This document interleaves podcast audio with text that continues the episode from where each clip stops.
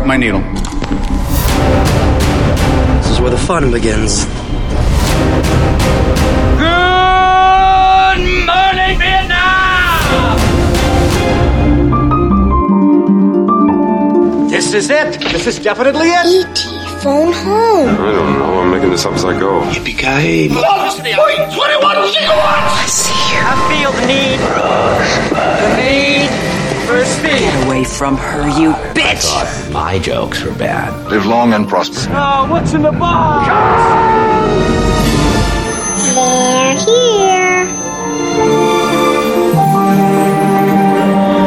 Obi-Wan never told you what happened to your father.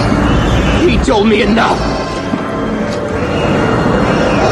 He told me you killed him. No. I am your father.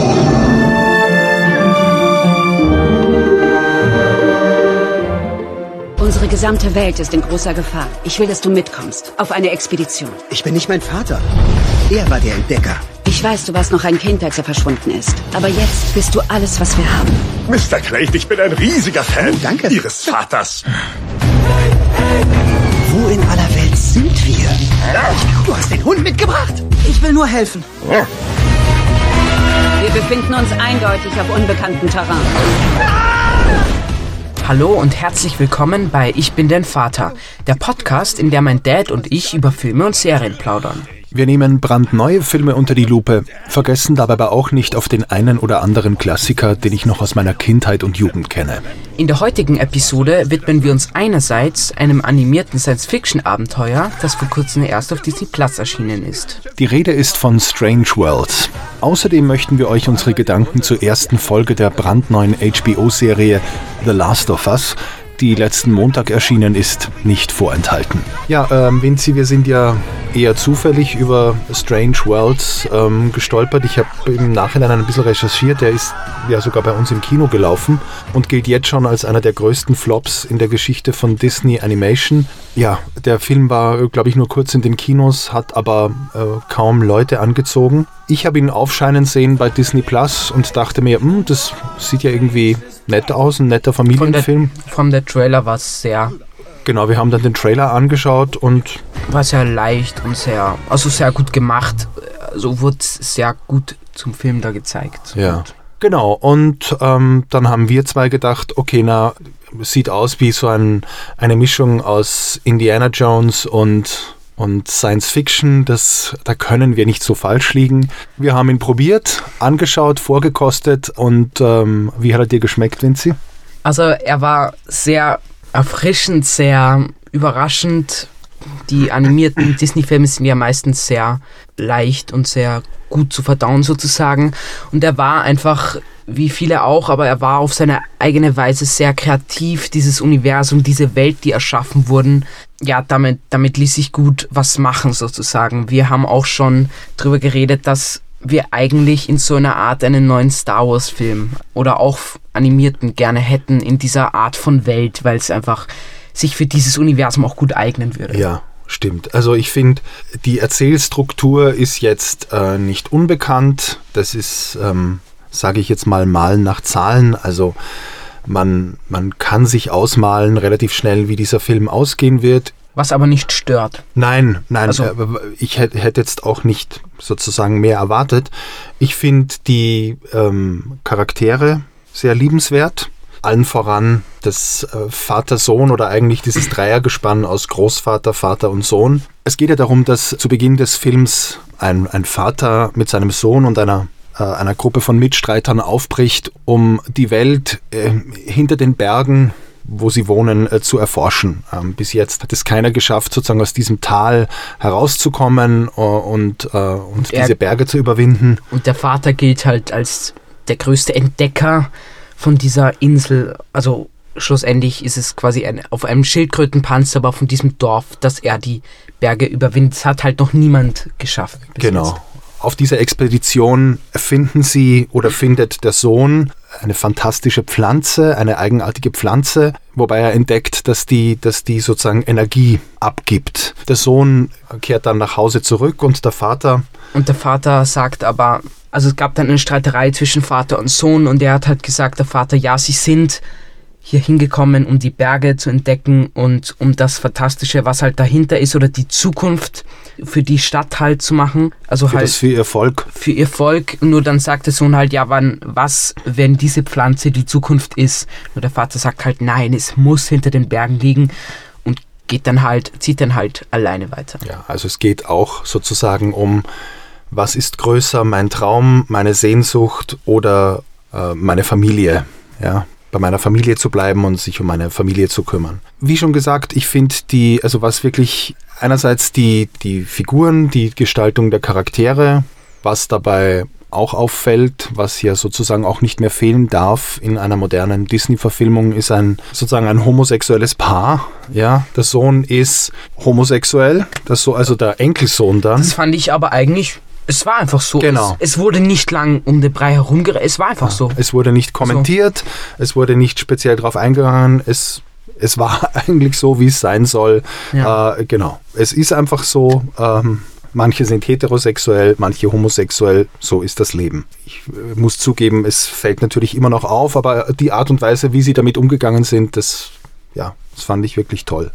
Was den ganzen Film aber meiner Meinung nach auszeichnet, ist die Art der Animation. Also Ja, das wollte ich auch vorhin schon sagen. So gut, vor allem auch, auch von den Gesichtern her vor allem. Diese Details, vor allem in diesem Stil, ist einfach der Wahnsinn. Das ist, also teilweise auch Landschaften. Wenn man äh, ohne die Personen könnte man nicht mehr viel Unterschied sehen, weil es so Ja. echt gemacht ist. So viele Details und dann auch, da war sie am Anfang in so einer Eishöhle und dann der Atem alleine. Ja. So mal, das, Oder die eben, wie gesagt, Haare. Genau, oder, oder rasierten Bart, das siehst du einfach ganz genau so. Wie ihr wisst, wir, ähm, wir schauen uns viele Videofilme an, aber sagen, wenn man da den direkten Vergleich hat, der Ist ist, schon enorm. Also die Detailgenauigkeit, die heutzutage möglich ist, gerade in Close-ups, ist wirklich atemberaubend im Gegensatz zu, so wie man sich die Filme halt in den 80er oder 90er Jahren angesehen hat. Also ja, das ist kein Ja, Vergleich. ich finde es halt auch erstaunlich, dass ja vor 100 Jahren, in den 1920ern, Disney gestartet hat. Ich meine, 100 Jahre sind wirklich auch eine lange Zeit, aber trotzdem, wie weit man in der Technik gekommen ist. Also wenn man sich den ersten Zauberlehrling-Film anschaut und das mit dem vergleicht, das, ja. Ja. das ist Größenunterschied. Also. Ja. Ich finde, es ist jetzt kein Film, der das Rad neu erfindet, aber, aber es ist ein, wir haben uns knappe zwei Stunden oder ein, dreiviertel Stunden wirklich köstlich unterhalten und Er hat auch durchaus Humor. Ja, er ist Also- teilweise sehr lustig, coole Frauenfiguren, starke Frauenfiguren, dann doch immer wieder eine, finde ich, eine sehr berührende Vater-Sohn- und Enkelsohn-Geschichte.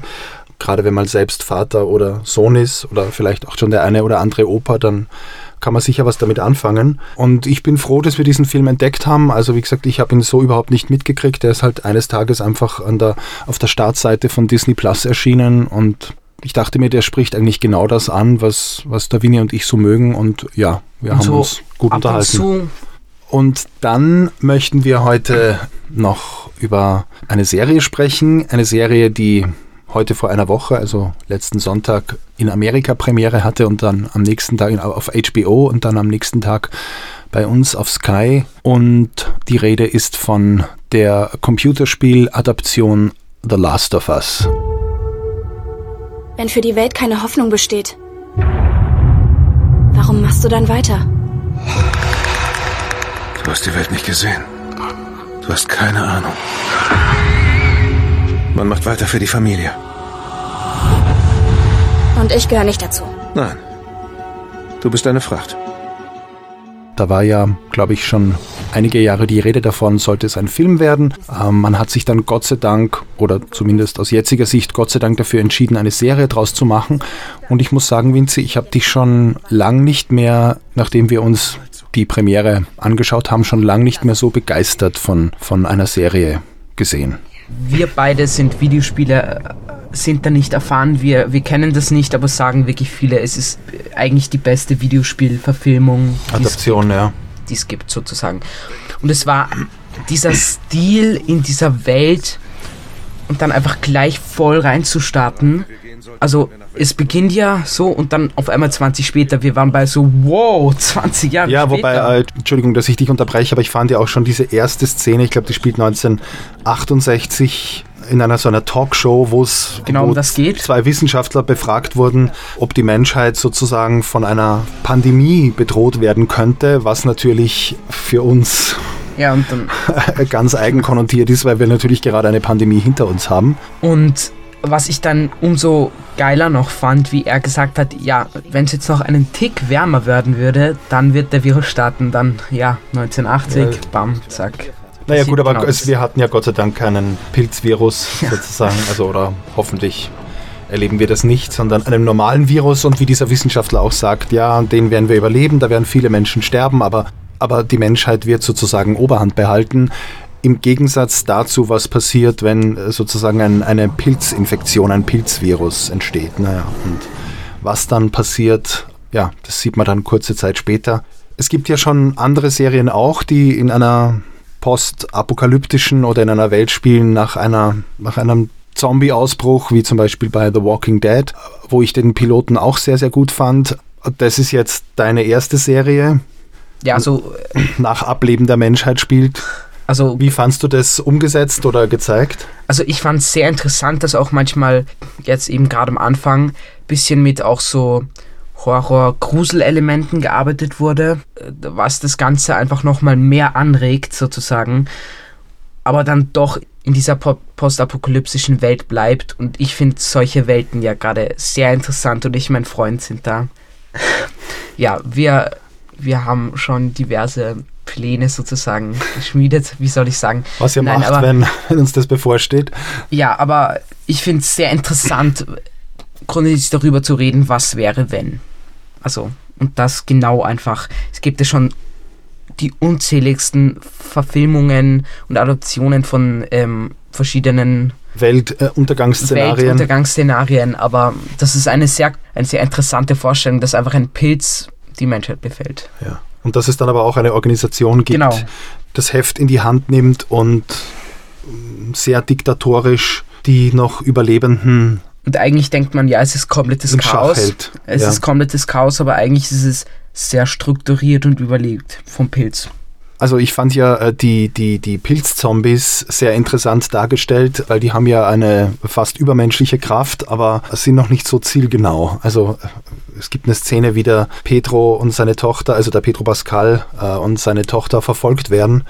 Also ich möchte nicht auf so einen Zombie stoßen, aber der fällt immer wieder hin, wenn er sie verfolgt oder Ja, weil der einfach zielgenau, egal was im Weg steht, der brettert einfach durch. Genau, aber äh, ums Bremsen kümmert er sich nicht so. Also das finde ich irgendwie einen interessanten Kniff oder eine interessante Sichtweise. Ja, das finde ich eben auch cool, dass damit gearbeitet wird, dass sie wirklich um jeden Preis die, Mensch, die Menschheit sozusagen vern- vernichten oder Genau. von einem Pilz besetzen. Das Genau, genau, infizieren wollen. Infizieren, genau. Und ich finde, was es noch umso mehr besonderer macht, oder ich meine, mittlerweile ist es eh oft so in Serien, dass die immer mehr aufwendiger produziert sind, aber diese Welt ist so, diese Kulissen, die sie teilweise haben, sind so geil. Dieses alte Boston, dieses, oder ja, das ist so heruntergekommen und so. Ich finde es eine witzige Mischung und dann teilweise auch zu sehen, wie quasi barbarisch sozusagen die werden, dass da einfach Leute gehängt werden sozusagen, Ja, ja. wenn die, also Wenn Ja. sie die, äh, die Quarantänezone Wenn sie- oder wenn sie genau. diese Zone verlassen, ja. Ich bin diesbezüglich sehr froh, dass wir das ähm, Computerspiel nicht kennen äh, und auch daher die Geschichte äh, im Spiel nicht kennen. Ich habe jetzt natürlich schon wieder selbst einige Podcasts gehört, wo halt, wo halt natürlich gerade heftig diskutiert wird, vor allem natürlich von Menschen, die das Computerspiel gespielt haben. Ich bin da froh, weil für mich funktioniert die Serie bis jetzt ausgezeichnet und ich brauche mir oder wir brauchen uns da Gott sei Dank keine Gedanken drüber machen, ob die Änderungen, die sie natürlich vorgenommen haben, weil es ja natürlich einen Unterschied gibt zwischen einem Computerspiel und zwischen einer Fernsehserie, ob die jetzt gut sind oder schlecht sind. Das Ich glaube, ich kann für uns beide sprechen. Ja. Wir haben jetzt natürlich nur den Piloten, die Premiere, die erste Episode gesehen, aber die, die fanden wir beide großartig. was, was auch sehr, also was das betrifft, wie es dann von Videospiel und Serie unterschiedlich ist. Freunde von mir, die Halo gespielt haben und dann auch die Serie gesehen haben, waren auch nicht unbedingt, äh, haben auch nicht unbedingt schlecht darüber geredet, aber waren jetzt nicht ich fand es jetzt auch nicht eine Megaserie, aber sie war ganz unterhaltsam und ganz gut. Aber du meinst Halo? Halo und weil es ja auch ein Computerspiel war, aber waren haben anders darüber gedacht, weil es natürlich die das gespielt haben, die das alles ja. gekannt haben. Ja. Also so wird es damit auch sein. Abgesehen davon bin ich froh, dass man das Gesicht vom Petro Pascal sieht. Ja. ähm, ich finde ihn als Mandalorian gefällt er mir auch sehr, sehr gut, aber ja, wie gesagt, da sieht man halt kaum sein Gesicht und ja, man sieht jetzt auch, was für ein, ein toller Schauspieler das ist und ich bin jetzt schon gespannt. Wie heißt das Mädchen? Ellie heißt sie? Mhm. Ja, ich bin jetzt schon gespannt auf die, auf die Unwegsamkeiten und Abenteuer, die die beiden erleben. Ich mag die, wie heißt sie? Bella Ramsey, glaube ich. Mhm. Ja. Heißt ja. die Schauspielerin, die fand ich schon in Game of Thrones. Die hat so was Spezielles. Ja. Also, aber ja. Ganz eigen, ganz speziell. Und ja, übermorgen geht's weiter. Wir nehmen heute am Samstag auf und wir freuen uns schon sehr auf Montagabend. Wieder mal ein Film und eine Serie, die wir euch sehr empfehlen können. Strange Worlds durchaus schon mit kleineren Kindern ab 5, 6 Jahren. Last of Us, ähm, ja, da müsst ihr noch ein bisschen warten. Das würde ich erst ab, ab 12, 13 anschauen. Vielen herzlichen Dank äh, fürs Zuhören. Wir wünschen euch eine schöne Zeit und freuen uns darauf, wenn ihr uns in zwei Wochen wieder zuhört. Alles Liebe und bis bald. Macht's gut. Ciao.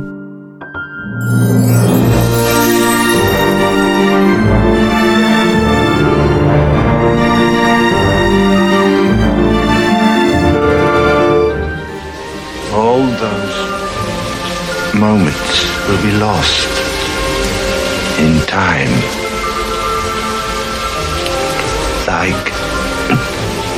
Tears